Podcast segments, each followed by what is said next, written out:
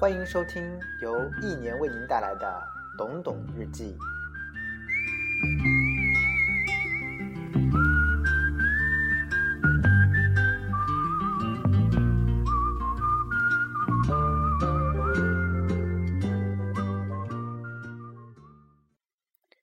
二零零四年那个春节，哭声、喊声、训斥声声声入耳，都觉得我变了，一个乖孩子。咋变得这么叛逆了？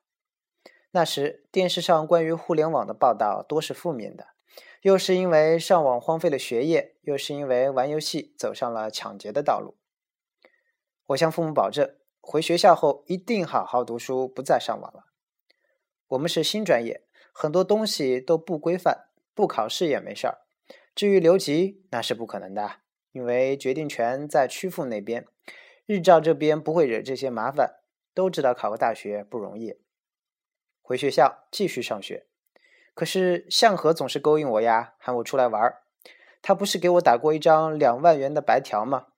我们在一起久了，白条就成白纸了。我整天蹭吃蹭喝，已经足够内疚了，咋可能再问他要钱呢？何况他的网站也没啥起色，根本没赚到钱。我那学生证还是他帮我赎回的。向和的意思是，干脆我们俩组建一个公司吧。也不用注册，起个名儿就行。他负责去拉业务，我负责做网站。拉到业务没？拉到了，而且拉到了一个大业务。日照一家大企业，唯一的驰名商标。老大看到了向和的广告，亲自给他打的电话，想做这么个网站。当时我在想，若是把这个机会抓住，还上什么学呀？直接去他们那里上班得了，帮着维护网站，多么高大上的职位呀！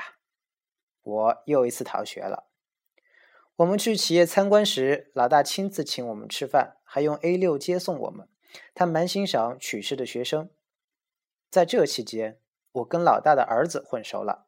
那哥哥类似王思聪，很睿智，很有才，现在是掌门人了。这个业务最终我们拿到了多少钱呢？两千块钱。为什么呢？因为后来有第三方介入了。其实这个不怪别人。是我们自己引入的，只是有点鸠占鹊巢的感觉。主要是我们缺少社会经验。这两千元分了没分？向和提议咱租个办公室敞开干吧，钱就这么花了。我就住在办公室，办公室唯一值钱的就是我那台电脑。我几乎是走到哪儿搬到哪儿，也不嫌重，是座掌上明珠。有次向和去他女朋友家了，很远，在临沂。没给我留钱，我两天只吃了一个馒头，不是吃不上饭，而是觉得落魄。当初考上大学那么风光，如今落魄到这个地步。两人搞个皮包公司，连自己都忽悠不过去，咋可能忽悠得了别人呢？虽然桌子上摆着电脑，其实根本没有网线，我们连网线都扯不起。那天我哭得很伤心。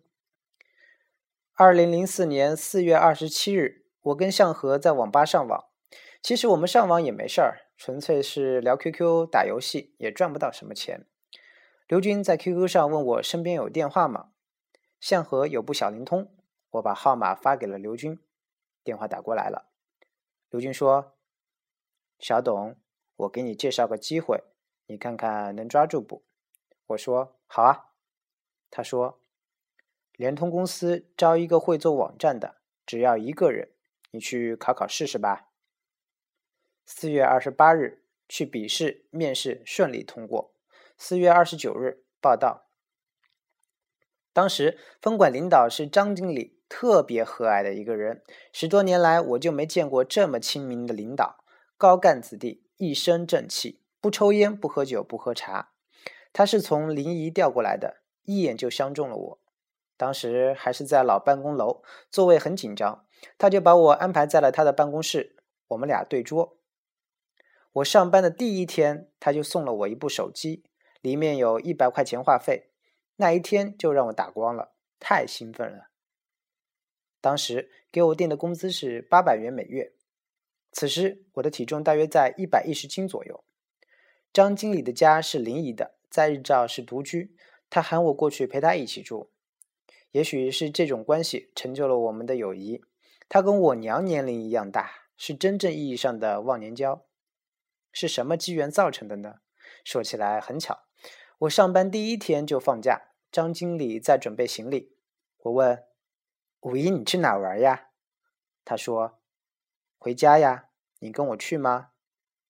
我说：“好呀，我还没去过临沂呢，那里有朱老大饺子城，还有孟良崮。”他说：“那我带你去吧。”现在想想，这完全是不知好歹的话。我咋能问领导的行踪呢？五一长假里，他带我去吃了朱老大饺子，还带我去了孟良崮，还带我认识了他儿子，我喊哥哥，还认识了他夫人，我喊阿姨。就这七天的时间，我们成了忘年交。农村人思想有偏见，例如认为当官的就一定贪污。农村有这样的说法：把科长以上拉出来枪毙，一个都不冤枉。但是我认识张经理以后，我觉得以前的认识片面了。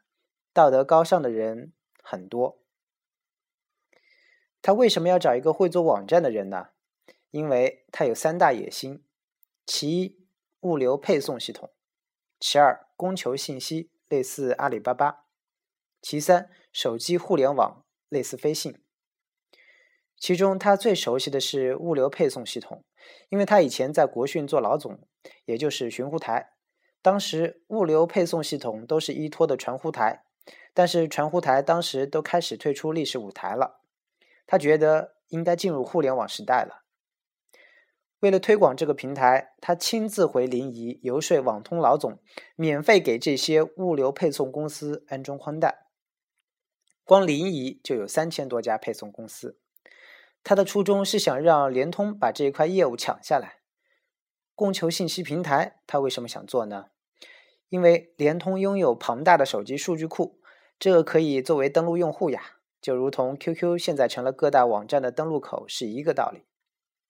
我觉得他的思想过于超前了，而且平台太小了，团队太弱了，大家不仅仅不支持他，反而反对他，认为他搞些浮夸的东西。我觉得他是太把公司当家了，太想为公司做出点事了。他连续两年获得过总经理奖励基金，心是好的，只是没把握好互联网的步伐。整个2004年，我都跟随着他，寸步不离。每晚我们都去海边散步，他给我讲他发明创造的故事。八十年代还上过《大众日报》。他对我影响最大的是什么？他每晚都带我参加饭局。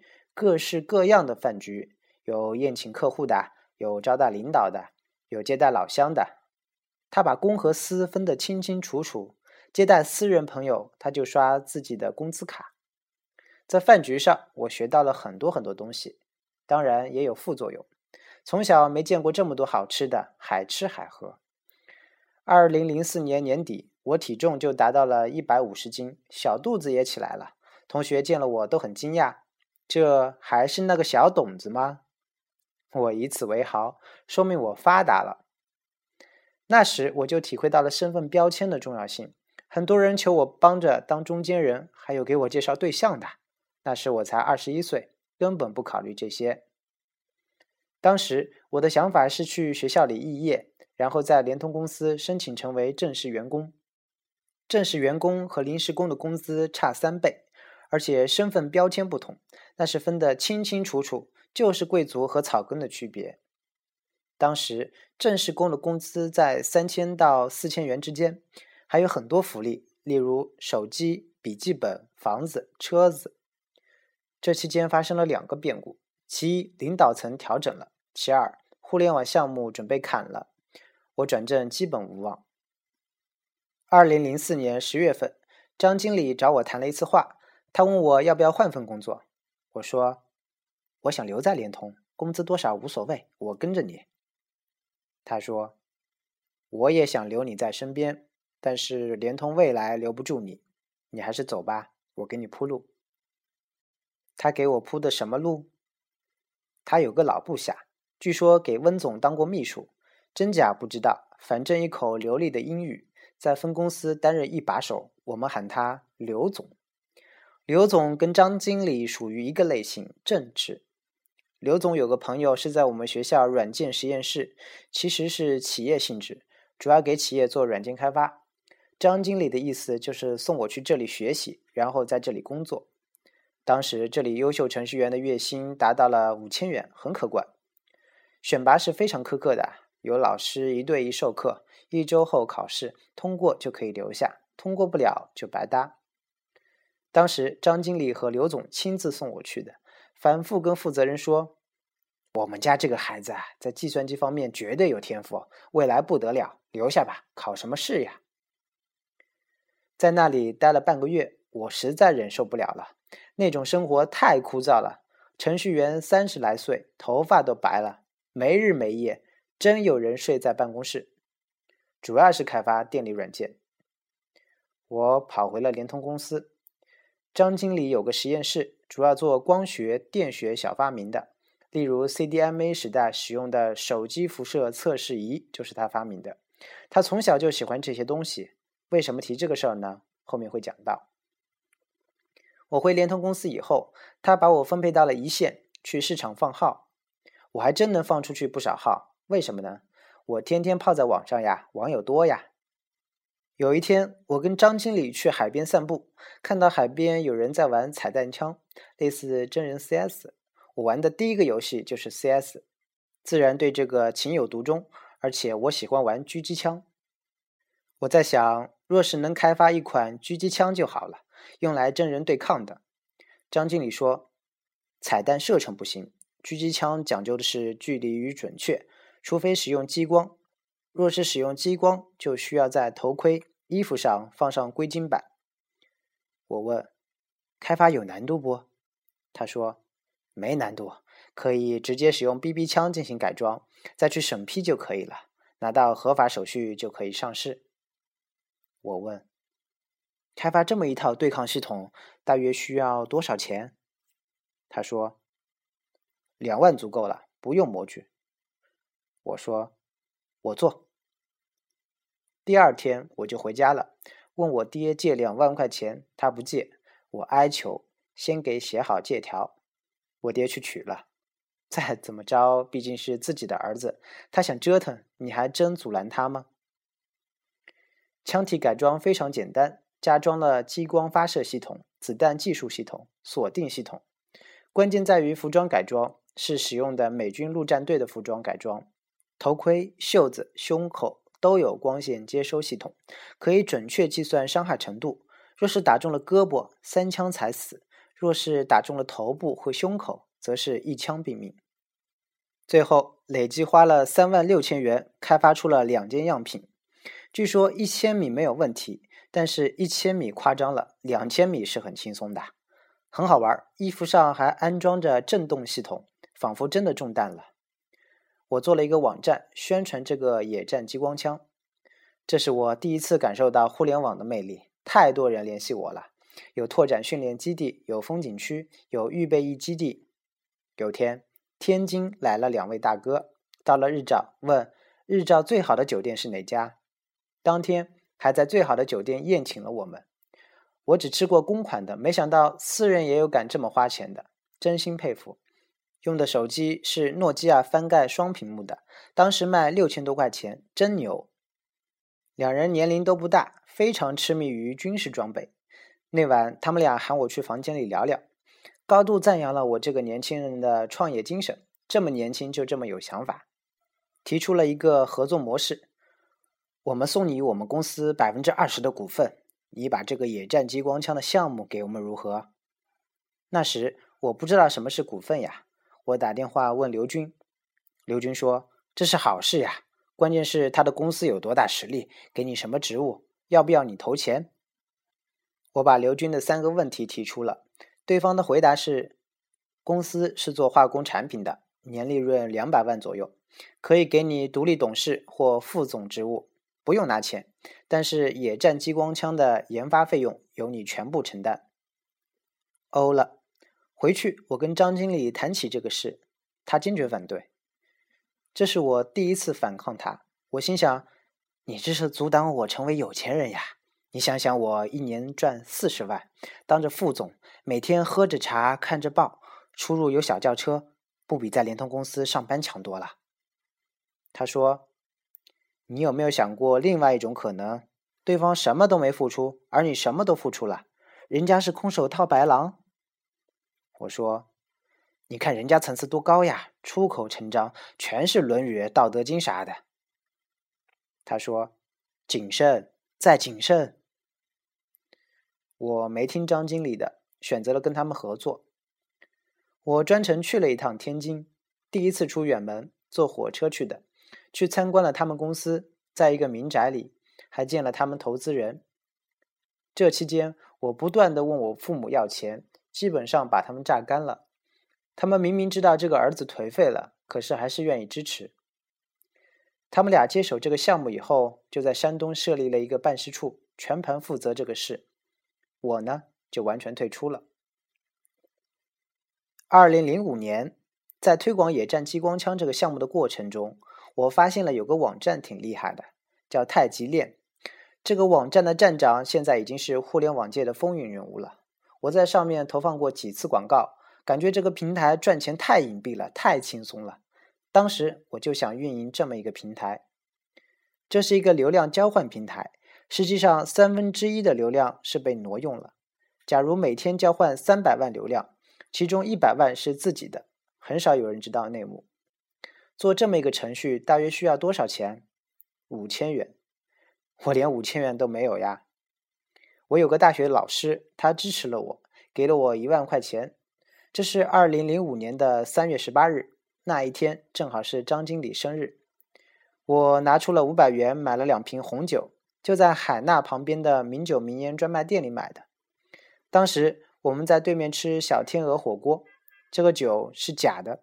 张经理依然很开心，他说：“好酒可能都是这个味儿。”类似我们小时候喝的红糖水，而且瓶盖是塑料的，不是木头塞子。喝完这次酒，我就彻底单飞了，自己租了房子，全身心的做起了交换链的站长。不做站长不知道，做了站长才明白，模式并不重要。你模式再好，没人来用有啥用？我就开始混站长圈子，挨着游说他们使用我的交换平台。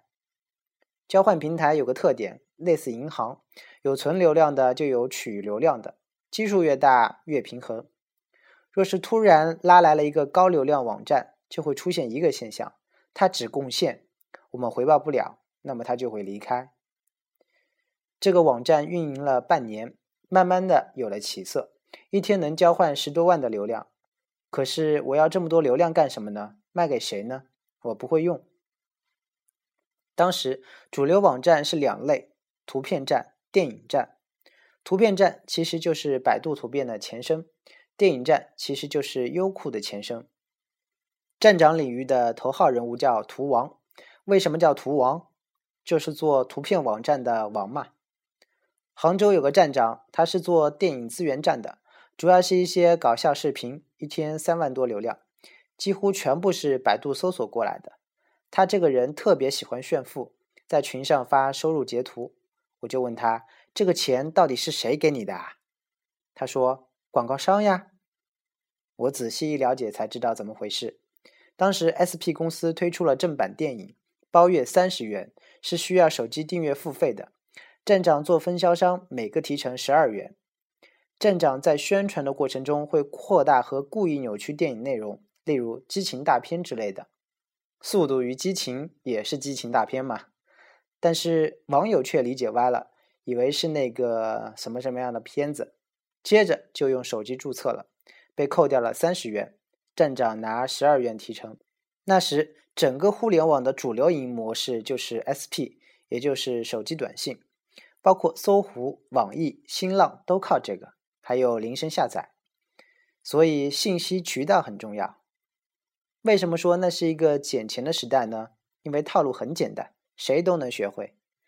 我投放了 SP 广告，我记得很清楚，当天收入一千二百一十二元，这相当于我一个半月的工资。我瞬间有钱了。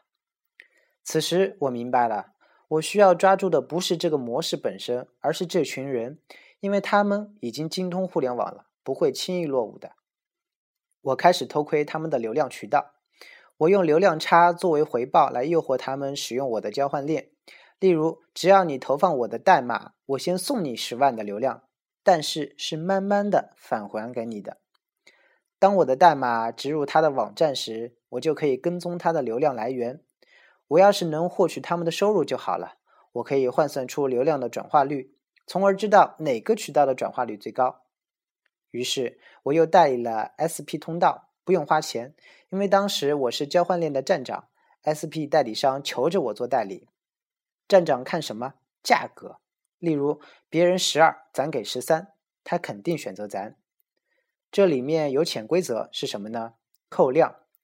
假如通过你的网站订阅成功了一百个，可能只给你显示九十个，你又无法去核实。我不扣，因为我是用来做数据分析的。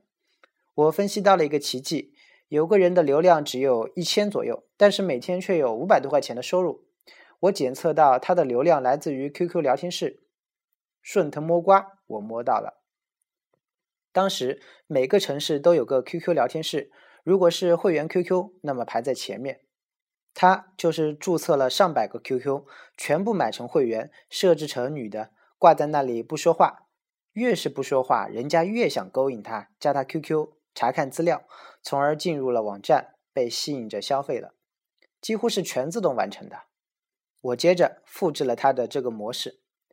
我想起了一件事，就是二零零二年玩江湖聊天室时，开江湖卖江湖。若是我做一批电影网站。用这种方式来推广我卖盈利中的网站，岂不是很好吗？于是我提出了日赚五百元的概念。当时一片骂声，没人相信这是真的，包括图王也发话了，感觉董董是个大骗子，咋可能有人轻松日赚五百元呢？这些打击对于刚出道的我而言是灭顶之灾。我是从负名声一步一步爬出来的，比一般人要辛苦。很多人加我 QQ，先骂一通。卖掉了吗？卖了三个，一万块钱一个。一个是五珍集团的一个会计，他一个月收入三万多，连他岳父都帮着干。一个是章丘的一个公务员，他说赚了钱以后给我，我没要。一个是西安的一个大学生，他是这个市最大的受益者。二零零六年，他赚了两百多万，我们这个圈子里的人都认识他。第二年买了一辆奔驰 S 三五零，当时他说自己是穷学生，问能不能便宜点，说五千可以不？我说可以，最终没给。西安的这个大学生开发了一套全自动软件，把这个市场彻底打乱了，他几乎处于全垄断状态。其实我对这些东西根本没兴趣，因为我是有身份的人了呀，是天津一家大公司的副总，我咋能继续干这些呢？当时我有个很幼稚的想法，既然我提出了野战激光枪的概念，吸引来了天津两位大哥，若是我继续想一些比较好的创意，并且分享出来，岂不是能够钓到更多的股份？我还创什么业呀？当时我想了很多很多的创意，例如把道路的步行街道涂鸦上广告，按区域出售，可以融资修路呀；例如在路灯上装上带有广告 logo 的路灯。晚上可以在步行街上看到广告，例如可以推出《三国演义》或《红楼梦》版的无毒手指，每次上厕所还能学习。这就是我日记的雏形。每个人的生命都有无限可能，一切都是最好的安排。若是当时联通公司高层不调整，我现在就是一名安安稳稳的正式员工。若是天津两个大哥不收购野战激光枪的项目，也许我进军不了这个行业。若是他们不给我股份，不给我画饼，我也不可能想着去写文章，去获取别人的关注，更没有后来的懂懂日记了。若是让我穿越回去，我会怎么选择呢？四个字：闷声赚钱。